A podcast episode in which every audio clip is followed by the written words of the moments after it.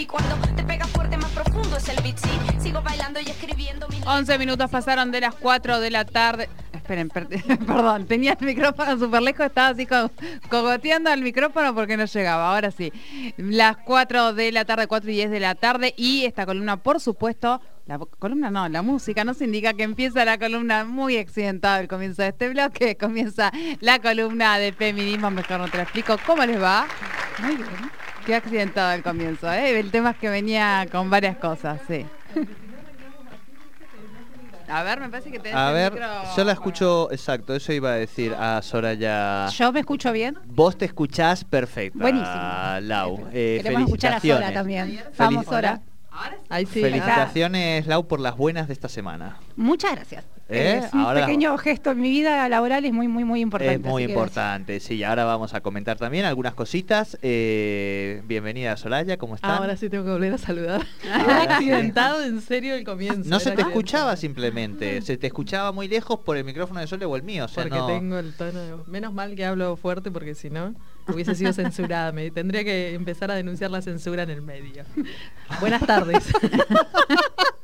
o sea, estamos, estamos facilitando el sonido, estábamos preocupados porque no salía. Bueno, pero si la gente habla de censura en los medios con una conferencia de prensa, ¿por qué no lo puedo claro. decir? se me va a acosar por eso. Siempre tenemos la censura al alcance de la mano, ¿no? Podría ser un poco. O, porque digo que, que, tomemos algo que nos envenena y me dicen que no los diga, no soy censurada también. Claro, claro. bueno, ese también es un gran ejemplo. Eh, Qué mala. Estaba por subir ahora subo el tweet, pero voy, creo que voy a grabarlas hoy eh, por Instagram. ¿Puedo? Eh, sí, sí, no yo no tengo ningún problema. Perfecto. nosotras venimos a, hablar y, nada, está bien. Em, queríamos en primer lugar, bueno, saludar a, los compañeros del colectivo LGBT.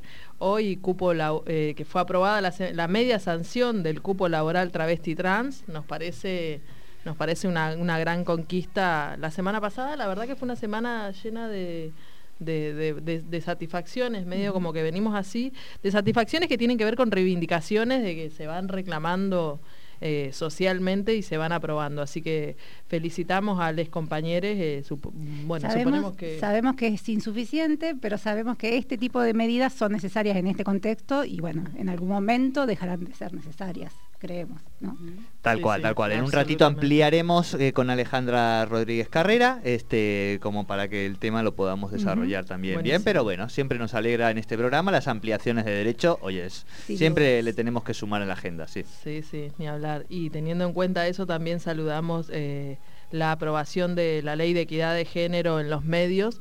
Que, bueno, que, que, tiene que ver con también con una demanda, no sé si, bueno, nos recordamos que que en el 2001, cuando hubo todos los movimientos sociales en, este, en nuestro país, eh, hubo como una necesidad de medios populares y salió una, ley de medios que después fue vetada, pero bueno, también hace falta en base a los movimientos sociales, como bueno, como es la campaña por por la legalización del IBE y tantas otras campañas que han habido en estos últimos años de los movimientos eh, diversos, eh, se nota la falta de, de comunicadoras feministas, lo veníamos planteando así nosotras en los medios, y bueno, eh, se aprobó esta ley que es de obligación para eh, solo para los medios públicos. Los privados, bueno, van a tener como, como un no sé, como, como un premio, como reconocimiento, va a ser solo eso, pero también saludamos y felicitamos eh, a las compañeras y a los compañeros de los pero el sistema privado, por lo que yo entendí, y de ahí es donde se agarraron también un poco la, oposición, eh, va a tener también la posibilidad de adherir digamos, a esta mirada y en ese sentido, si adhiere, van a tener eh, privilegios en el buen sentido en cuanto a las asignaciones de pauta publicitaria. Claro, entonces sí, algunos habían saltado y ah, no, pero aquí entonces nos quieren coartar la pauta. Bueno, Justo hablábamos de la censura. Claro, todas esas cosas que, se suelen decir. Sí, sí, no va a ser sancionado el medio privado, pero va a ser reconocido con algunos privilegios. Y que el privilegio se llama pauta publicitaria de parte del Estado. Claro. Pero bueno, nosotros eh, felicitamos, que es una batalla también conseguida por las, las y les compañeros comunicadores, así que la verdad que también lo felicitamos. Totalmente. Bien. Y otro temita más. Vamos. Hoy vinimos con todo. En la hora de otros asuntos. sí, La hora de sí, otros sí, asuntos. sí, sí, Está sí, bien, está bien. un pero son breves igual Sí. Claro, claro, claro. Sí, sí. Bueno, ayer eh, se cumplieron 1976 días de la prisión eh, de Milagro Salas, eh, que lleva 1976 días. Y lo digo porque es un número que para los y las argentines es doloroso. Eh, Milagro Salas, presa política eh, de- desde el gobierno de, de Macri. La verdad que estuve buscando bastante información porque lo que sabemos de Milagro es quizás muy poco, quizás, bueno, eh, al momento en los medios en los medios comunes a lo- en los medios masivos es solo insultos hablar de corrupción hablar de, de violencia hablar de cosas de, de, bueno disparadores que hacen que a la gente la enoje no y estuve buscando bastantes cosas de Milagro y sobre todo quería saber las causas que Milagro tenía para estar presa. Y la realidad es que la primer causa que Milagro, por la que la meten presa, Milagro Salas tiene 60 causas, creo que debe ser la persona en el país con más causas eh, judiciales. Eh, 60 causas de las cuales solo 7 fueron avanzando y es como que las reales, el resto son, eh, son todas inventadas. Eh, también hay que decir que tiene que ver con una modificación de, de la, de, la, de la justicia en la provincia de Jujuy eh, bajo el gobierno de Gerardo Morales, que apenas asumió, eh, pasó eh, el Poder Judicial de esa provincia de cinco jueces a, a nueve jueces y esos cuatro jueces que agregó son... milagrosamente, podríamos decir, aliados a él de alguna forma u No, otra. pero además como uno era diputado de su propio bloque, digo. Venía- Claro, hay, hay como familiares, hay como apellidos muy cercanos y bueno, son los jueces que sostienen a Milagro Salas presas, ¿no?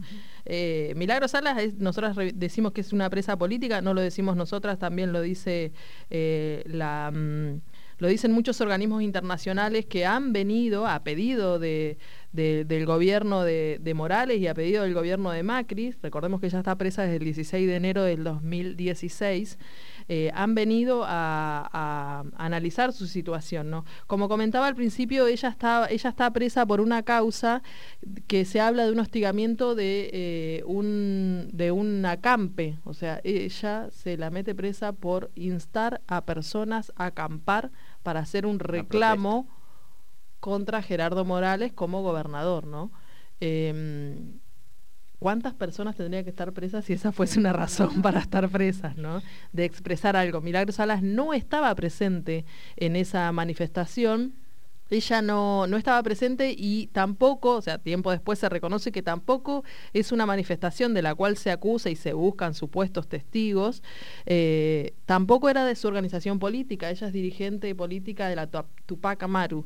Tupac Amaru es una organización que, bueno, que fue creada en los 90, Milagros Salas es empleada municipal, eh, su militancia la arrancó como, trabajadora estatal en el sindicato ATE y después bueno, se, llevó hacia lo territorial su, militancia, ella logra llevarla.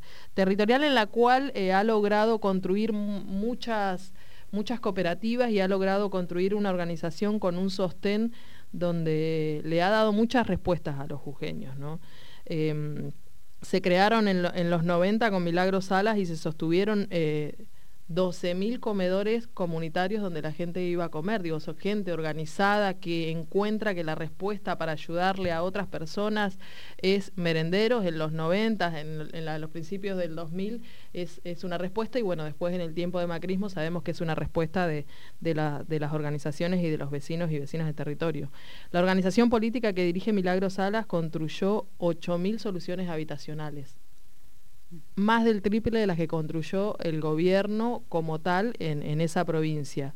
Construyó piletas, construyó parque acuático, construyó centro cultural, centros médicos, escuelas primarias, secundarias y terciarias, eh, todo en forma de cooperativas y con idea de que, de que la gente siga creciendo y se siga formando y tenga una alternativa para poder eh, tener una, una salida viable en, esa provincia. Pero bueno, nos parece también que es un tema que lo tenemos que profundizar eh, con, con las compañeras, pero no queríamos dejar de mencionarlo. Mañana a las 17 horas en Sarmiento y Olascuaga se va a llevar una, una famosa actividad que hacen las compañeras, que es un banderazo eh, por la libertad de Milagros Salas y de los el resto de los presos y presas políticas que, que hay en este país desde el macrismo. Así que no queríamos dejar de mencionarlo.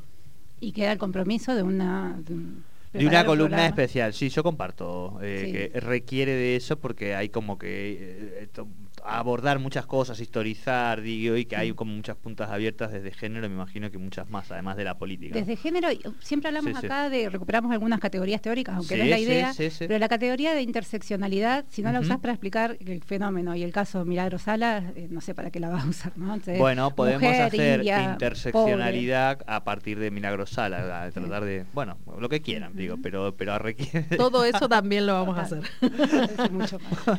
bueno, pero ahora tenemos Sí, sí, sí, nosotras en el, árbol, de, árbol de propuestas. No sé si lo vamos a tomar. no, no, no, no, no, no tengo, pero más claro que claro. si quiero que lo tomen, se lo digo a Sole. no. Eso se llama. es un nombre, eso tiene un nombre. Es un chiste. Pero no, nos encanta porque este vieron que este tipo de relajo nos permite como expresar cosas que. Sí. Y ahí es donde tenemos para analizar, porque nos relajamos y van saliendo cosas. Es la idea. Bueno. Cuota alimentaria. Es, justamente estábamos muy contentas porque es el mes de papá. No, mentira. no, es el mes de junio. Ahora, acabo de caer en, la hermosa ironía de nuestras compañeras. Claro, gracias. Claro, este domingo es el Día del Padre. Claro. Ay, me encantó. Hemos tomado este día como un día especial. Aplausos, muy bien, me encanta. Me encanta. Yo personalmente quiero decir. Acá, porque yo no le di el contexto a él. Yo le tiré el tema, pero no le di el contexto. Claro, está bien. Ah. Era un poco igual era junio. Sí, sí, sí. No, lo que pasa es que. No, igual suponemos nosotras que todos los papás están reclamando por su día. Viste que los hombres siempre piden el día del hombre, que no sé qué. bueno, el día del padre, claro, así como para nosotros ha sido una manifestación cada uno de nuestros días como reivindicación política. Y los hombres piden el día de los hombres. Me gustaría saber si ellos saben que Pero eso requeriría. Voy a ponerme muy bestia. Eso requeriría al, estilo ni una menos, o sea, una historia de una matanza muy grande que ustedes serían las que eh, de una manera distópica saldrían, habría una matanza generacional, millones y millones en el mundo. ¿Cómo para, ¿Cómo para pensar en que hubiera un Día del Hombre? ¿no? Es como que tendrían que pasar antes una cuantas es que como, bueno, bueno, evidentemente eh, en esta sociedad la mitad es privilegiada. Tuvieron un día sin tener muertos y existe el Día del Hombre, claro, ¿no? Claro, claro, claro. Mira, buena tal cual. Nos preguntamos mucho, creo que es el 19 de noviembre, cuáles son los reclamos de los hombres ese día. ¿Cuáles son los reclamos que ellos piden? Si respeto, si paridad de no sé, yo la última movilización vi dos. dos con una banderita eran. Hay una foto como Supongo, no sé si lo usarán, pero deberían pero el Día del Hombre hubo una movilización de dos hombres con una banderita. Sí, sí, hay una foto en circular. Ah, nunca, nunca la. Eh, no sé si de Buenos iba Aires. A pasar, iba a pasar ese día por el monumento. Claro que hubo una convocatoria y no sé qué me pasó. bueno, bueno la perdimos. El próximo, el próximo 19 de noviembre vamos a estar acá, en este mismo lugar, así que vamos a, hacer mención Bien. tema. Nada, y volviendo al, al mes del padre, yo Primero que nada, quiero decirle a aquellos padres que están escuchando que si son padres, pagan la cuota alimentaria o crían a sus hijos o les dan de comer, es lo que tienen que hacer desde el momento que procrearon una vida, ni más ni menos. Buenísimo, si el domingo se come un asado con su familia, bárbaro, está todo muy bien, no es la idea entrar en esa polémica de que no es cierto que las feministas no nos gustan los papás y queremos boicotear sistemáticamente los días del padre, no, es cierto, no. simplemente, oh, lo he escuchado, lo he escuchado. No, pero bueno, sí, sí, está eh, Bueno, si están haciendo ese trabajo, bueno, bienvenido sea porque han decidido traer una vida al mundo, así que... No es para esos hombres. Este, claro, yo les comentaba que a mí me pasa con que tengo tres documentos de identidad, padres desperdigados y todo eso, que se me mezclan los días del padre, de la madre, de un país, de otro, porque son distintos días, digamos, ¿no? Eh, pero sí es cierto que el día del padre, uno en las salutaciones encuentran algunas de ellas incluidas a las mujeres, a muchas mujeres, eh, por diversos casos que podemos ahora justamente charlar, y sin embargo el Día de la Madre parece inverosímil que, o podría ser quizá algún caso único, singular, los que no es un fenómeno social, ¿no? O digo, cuando tiene esa singularidad de alguien que hace una referencia a, una, a un masculino, ¿no? me ha quedado, me ha quedado a, un- a un varón, a un Sí, varón. sí, sí, a un- puse la gorra con las bicis, Sí, ahora con bueno, los está bien. varones, bueno, bueno. Es así. Nosotras hicimos en nuestros Bien. espacios de redes sociales una encuesta para hablar con nuestras amigas que sabemos, porque en realidad la encuesta estaba ya resuelta desde que hemos empezado a tener hijas, hijes y tenemos amigas, porque son historias que, charlamos todos los días. Pero bueno, quisimos que eh, agruparla en tres posibles situaciones. Entonces la, encuesta, frente a una situación de eh, convenio de cuota alimentaria, tres posibles respuestas que han recibido muchas de nuestras amigas y de muchas de las personas que escuchan la radio eh, con respecto a, a la reacción del padre. ¿no? La primera era que si renunció al trabajo para no pagar. La segunda pregunta, el segundo punto era si te acusó de cometer, de querer vivir con su plata. Esto frente a la pregunta. Situación de convenio de cuota alimentaria. Ah, situación de convenio de cuota alimentaria. Perfecto. Ese ¿Cuál momento fue la donde respuesta vos del tenés que- progenitor? Exacto, Bien. ahí va, perfecto. Y la, la tercera era, pagó lo que res- correspondía por ley, entendiendo que es el derecho de los niñes. Eh, y bueno, la cuarta era otra. ¿no? La mayoría de las respuestas en- se encolumnan en el punto 2, te acusó de querer vivir de su plata. Y eh, nos han contado algunas eh, de las experiencias que las vamos a contar porque también hay que eh, ponerlas, porque esto es muy, muy, muy, muy común, mucho más de lo que uno pensaría. Totalmente. Entonces empezar como a, bueno, a, a ver qué se dice y que y desactivar eso. Yo- vamos a ir como Que no son mitos, porque también, o sea, se cree que son mitos. Vamos a intentar romper alguno de estos mitos, como así que se como así que se cree que la que no sé que una madre sin trabajo vive con dos asignaciones universales durante un mes entero Claro. así como también Sí, se sí, cree se que las mujeres para tener un plan, claro, claro. absolutamente vamos a como a como deconstruir mitos un poco Bueno, también. uno de los casos es una mamá que luego de cobrar hace las compras, las compra la ropa de los chicos, compra las cosas de la escuela, días después le llega la cuota alimentaria y ella se compra zapatillas. Entonces cuando la vuelve a ver el, el ex marido, se escandaliza horrorosamente porque ella tenía zapatillas nuevas dos días Claro. después de que él había pagado la cuota. Entonces, Alta ahí llanta. está mi plata de la cuota. Entonces, es, es muy interesante esto. Y esto, si bien me lo han mandado por WhatsApp, yo lo he escuchado en otras, eh, con otras Sí, situaciones. sí, sí. Entonces, digo, eh, ese momento de organizar una casa, de darle de comer a los hijos, a las hijas, a los hijes, de vestirlos, de pagar la luz, el gas, de tomarse un colectivo, de ponerle plata al, au- al auto para, para llevarlos a la escuela, todo eso es un universo de situaciones cotidianas que requieran mucho dinero y que muchas veces las madres somos de postergarnos y de dejarnos para lo último, y hay veces que llega tarde la cuota alimentaria y ahí recién podés pensar en lo que necesitabas, que no tiene nada Claro. que ver con nada, y no es que de tu dinero sale lo que yo me voy a comprar, sino que salió todo lo demás de todas las estrategias que tuve que hacer para sostener mi casa y a mis hijas. Entonces, esa, esa idea Pero de además que le di, entiendo, perdón, ¿no? Eh, que cuando se fijan algunos montos eh, se hacen de acuerdo a los gastos que, que se prevén. Es decir, yo no tengo por qué darte ningún tipo de explicación a ti en lo más mínimo de nada. O sea, en el caso en el que vos avances a decirme algo, yo desde el vamos no tengo por qué decirte absolutamente nada, digamos. No, no, o No, sea, por- no porque los montos están establecidos por cuestiones Sí. tangibles, ¿no? Como se- ya sea la alimentación, la salud, la educación, la vestimenta y ahora se agregó la recreación. Sí. O sea, si Claro. el niño, la niña o el niñe va a un cumpleaños, ese monto también se estipula y ambas partes deben hacerse cargo o, eh, bueno, los progenitores. Vamos a hablar de los progenitores porque en general Sí, son los que más, es en la, bien, la bien. franja, como lo veníamos diciendo, los que, los que más abandonan o los que más dejan a sus hijos o lo- a los cuales hay que reclamarle. Eh, En el registro de deudores, el 97% son hombres. Digo, hay un registro oficial de Sí, deudores sí, sí, sí, morosos. sí, sí, en derechos humanos Bueno, también, yo eh, digo, trabajo con el registro, no conozco todo. nosotras acá con Y por eso digo que conozco muchas, algunas, eh, digo, de estas experiencias que son recurrentes y masivas y miles. Sí. Eh, no es que es un caso, por eso te digo. Son, Claro, hablando de las cuestiones tangibles, también tenemos, no vamos a dejar, no vamos a, no, a no mencionar lo otro que nosotros hablamos siempre, que es, son las políticas de cuidado que tiene que ver con el reconocimiento de los cuidados. Los tiempos, esas horas muertas que, bueno, ahora venimos en una, en una etapa de reconocimiento de esas horas que que no eran eh, reconocidas como tal, que no tienen un valor y que por ende no están tasadas en un valor eh, precio, es, ese es como también un condimento para fijar una cuota que no que es baja o que no existe o que no llega. Los tiempos, ¿no? El tiempo de cuidado y las horas de dedicación eh, se contemplan, aunque en esas horas vos estés simplemente teniendo una charla con tu hija, eh, riéndote, son horas de calidad, son tiempos de cuidado que vos destinás como, como como progenitor, digamos, como madre.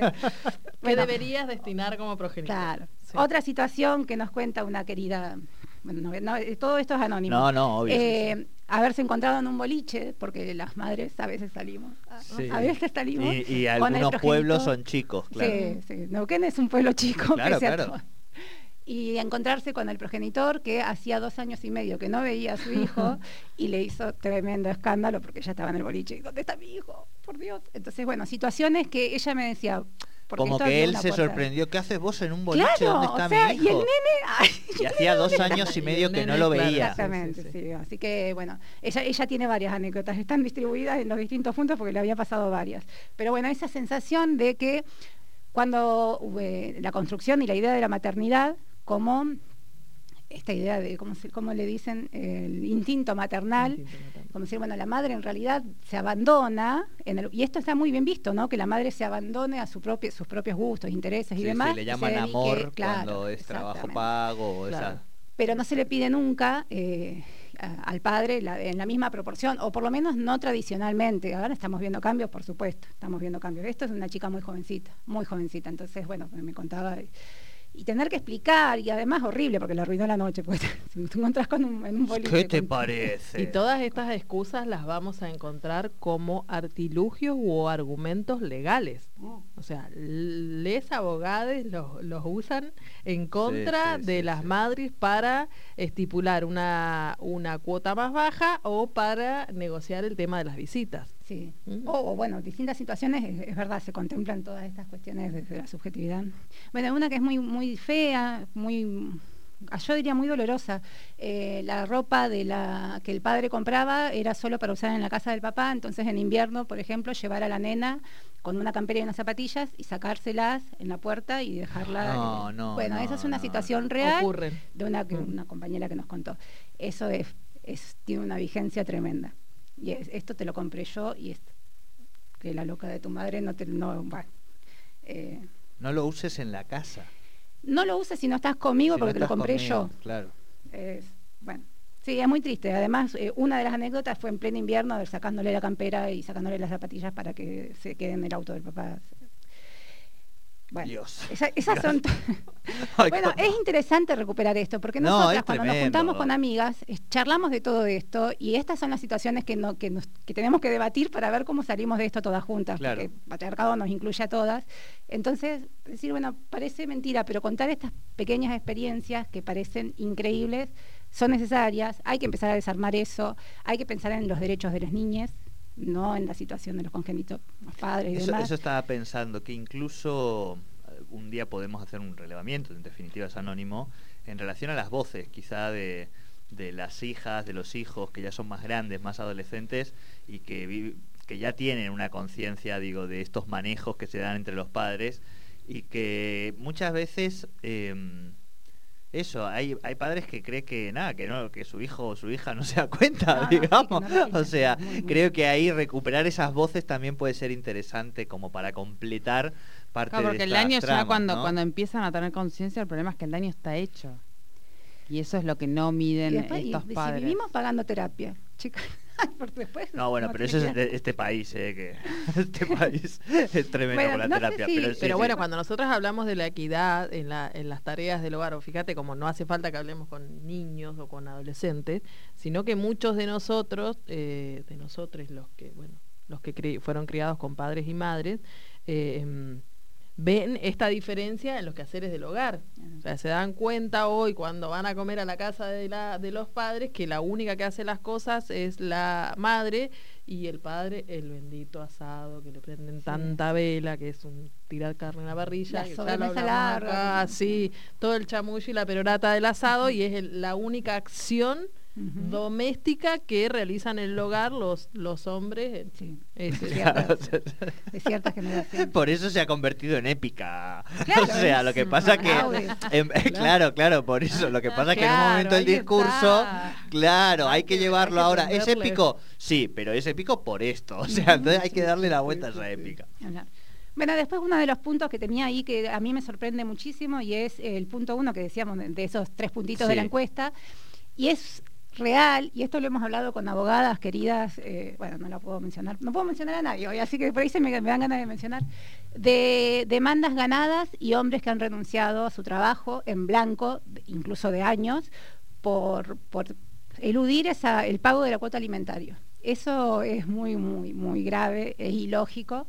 Y eh, dentro de ese punto uno encontramos algunos bien puros y después otras formas. Por ejemplo, pedir estar en negro durante muchos años, tener cinco o seis años de trabajo en negro con la posibilidad de blanquearte y eh, optar por seguir en negro para que justamente no te agarren con la cuota alimentaria, comillas, comillas. Esa es una de las situaciones El que en el caso de en el caso de trabajos como mm, que se utiliza también que nos han comentado es eh, no sé estar como mal categorizado y el resto cobrarlo en negro en negro entre Tal cual. comillas digo cobrarlo sin tributar estamos estamos Todos, todos siempre, cada tanto y se nos va. cobrarlo sí cobrarlo sin tributar para tener que pagar menos las horas extras digo hubo un Claro. tiempo de la discusión bueno creo que surgió en la policía de la provincia y en petroleros también en qué ocurría con eso con los tickets canasta recuerdan cuando ellos cobraban eso también tiene que ver con no aportar a, a la cuota también Bien. Bien. No, y el tercer puntito es pago porque porque entiendo que es el derecho de mi hija. Apareció en dos casos y todos Sí. pasaron primero por abogados. Todos primero estuvieron en el punto 2 Claro. y después de una larga Y lucha cuando, llegaron a y cuando vieron que las condiciones objetivas no daban, dijeron, no, vamos a ir por el punto 3 Ahora y quedamos entiendo, bien. ahora entiendo, claro. Y quedamos bien, ¿no? Claro. Así que eso Sí, es un poco lo- la respuesta de la encuesta. Bien. Y después, e ir a e ir a la y pagar con demanda intermedia nos comentaba una de nuestras compañeras que, que estábamos acá en el equipo de producción eh, nos comentaba que a ella el papá de los hijos le dijo eh, sé que voy a perder pero igual vamos a ir a juicio o sea porque eso hace que estire los tiempos y de que eh, y de que tenga su satisfacción de que no te la voy a regalar y te la voy a hacer difícil.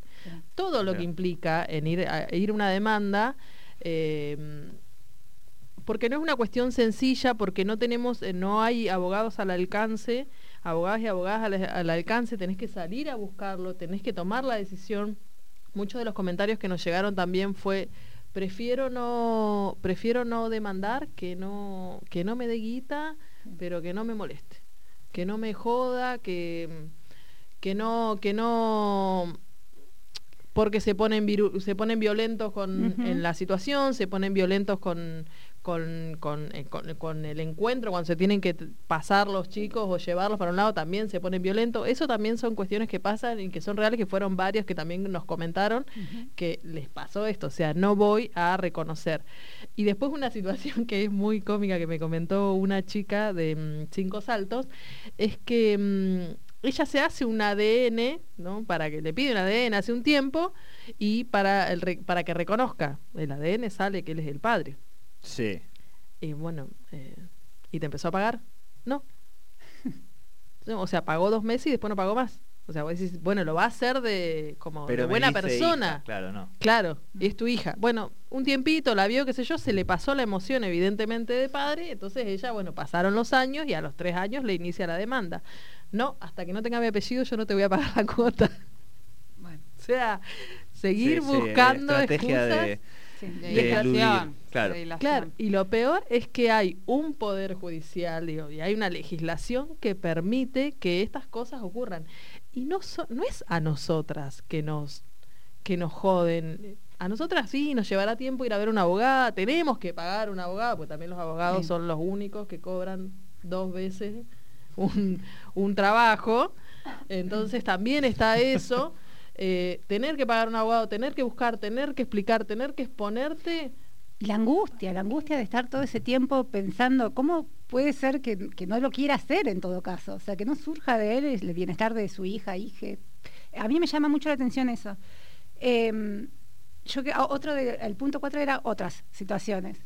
Y a esta sí la puedo nombrar porque me autorizó a mi querida Nadia, que escucha todo el tiempo el programa. em, me dice, tiene mi edad, es más joven que yo, Nadia.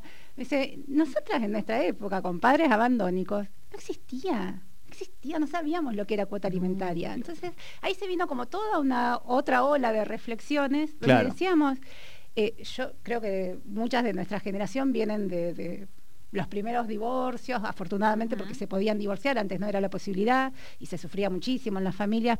Bueno, empezamos a poder tener esta instancia del divorcio y claro, y los hombres, eh, una gran cantidad de padres de esa época fueron, se borraron mal y no había forma, no estaba hablado, no había una... em, una práctica, voy- por decirlo, no más independientemente de las leyes que sí que estaban o las que no, porque después se fueron modificando, pero no estaba instalado que la madre le, le correspondía o que a Sí. esa hija le correspondía la cuota alimentaria, para nada. En mi caso, bueno, ni hablar, nada, menos 10, o sea. Y ahora mi mamá, cuando estábamos hablando de ese tema, dice, pucha, yo fui una estúpida. Y digo, no sé si fuiste una estúpida, porque era supervivencia. Porque era tal el desgaste de ir a ver si te daba un poquito. O sea, era una si- Sí, sí, sensación todo lo que de- de implica desde el destrato de la justicia, el- el- lo que ya sabemos en esas recorridas. No, y de hablarlo con él. En el caso Claro. de mi madre era un trato directo. Bien. Entonces, eh, hay un cambio generacional que celebramos, que está muy bueno, que si bien son bajas todavía las que no deberían haber demandas, porque debería esto ser algo totalmente natural o, fluido, pero bueno, celebramos que por lo menos la nueva generación sabe lo que es una cuota alimentaria. Bueno, nosotras ni lo sabíamos. Bueno, esperemos que este domingo lo- los padres puedan, eh, eh, de- supongo que dentro de su pliego de reclamos estará poder pagar la cuota alimenticia sin tener que hacer una demanda. Ah, Suponemos que ese, porque nos falta una etapa también que es los padres que abandonan y después demandan a sus hijos por cuota alimenticia. Ay, yo estoy muy cerca, chicas. o sea, sorry. Está- es la, la etapa de la vejez de los padres. Claro. Se vienen a serie de reclamos, Nos- sin nos, duda. Nos demandan a, nos demandan a nosotros. Ahí eh, esa es una que nos, que nos falta y que la vamos a mencionar Sí. para que sepa que existe. Vos estás muy cerca, pero Acá, Sí, sí, yo acá le cuento si me quieres. dicen que hay, eh, también hay abogadas buenas, ¿eh? Buenísimo. sí, sí, sí, son, sí, Sí. la- y las queremos mucho, sí. Sí, sí, hay Es abogadas cierto, buenas también. Acá sí. nos están escribiendo, digo, Muy bien, compañeras que son abogadas, este, también con perspectiva de género. Bien, eh, muy interesante eh, todo Yo, lo de una hoy. cosita, se viene el aguinaldo. Ojo, el aguinaldo entra en la cuota alimentaria. Ojo. Bien. Es muy importante porque no es poco. Está Ah. ahora un señor que ya no sabía qué hacer, cómo escoger la, la radio, todo, y te veo ahí, de repente la frase del Ahora audio, le y tira el tipo que se estaba haciendo ahí medio la liada, no, sí, está bien, está bien, escuchó Está esto y dijo, Sí, sí, sí. No, Lo- no, no, lo- lo- los aliades, los aliades que cobraron las sumas en negro, que son empleados provinciales y las sumas en negro, podrían darle también la mitad de la suma en negro a sus hijos. Sin duda. Sí, sí, que, que no la cobran, la, todas las sumas en negros que paga la provincia, digo la provincia por nombrar a alguien, eh, les hijes no las cobran en las cuotas. Bueno, con esto queremos cerrar el especial Día del Padre. El especial Día del Padre y después con respecto a lo que vos decías, yo no quiero dejar de mencionar algo, en mi calidad de madre monomarental, sí, no estoy supliendo a ningún padre, así que a mí no me saluden para el Día del Padre porque yo soy madre. Sí, sí, perfecto, perfecto. Así que Pero digo, yo no lo digo, muchas, yo digo que es un quizás fenómeno. muchas madres monomarentales que hace muy poco nos venimos reconociendo en esa condición, eh, no estamos esperando que nos saluden para el Día del Padre. Bueno, Perfecto. una cervecita, algo. ¿no? Y pa- Pero para eso no amo todas falta. las fiestas y son la mejor excusa. Claro. Y si, quizás si ya- alguien quiere inventar en ese marco, poniéndole mucha onda, Un y amigo- llegarme, co- que yo abra la puerta de casa y haya una cesta con un lazo que ponga Feliz Día de la Madre Monomarental, con una caja de vino tinto Malbec Reserva, pues sí, sí, ya, acordamos sea. con un amigo que vende vinos que me dijo, si querés te presta mi padre. No, puedo tomar igual de tus Sí, vinos, no te preocupes. verdad, no o sea, adoro a tu padre, pero bueno, podemos estar ahí. Bueno, Buenísimo.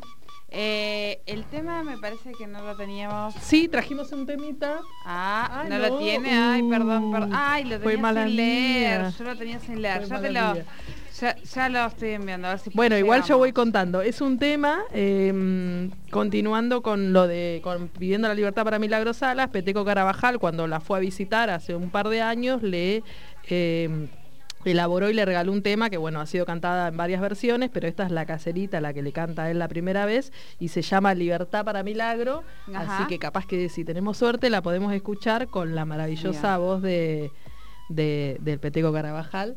No sé si Eh, vamos, bueno, mientras ahí, porque Fer la está buscando. Yo vi tu mensaje ahora, recién lo vi, me lo envió al venir. La verdad que no lo había visto. Él, eh, que- ¿Sabes, qué- eh, pa, ¿sabes cuándo, te le, cuándo le envió él? Cuando me fue a abrir la puerta y le dijo, ¿el tema lo mandar? Ya te lo mando. Ahí te lo mandé, o sea, es eh, un poco Ahí de- está sonando, de ya. falla nuestra. Así que bueno, eh, Fer es un genio igual. Sí, sí, porque ya está sonando, ya está sonando. Muchas gracias, Fer.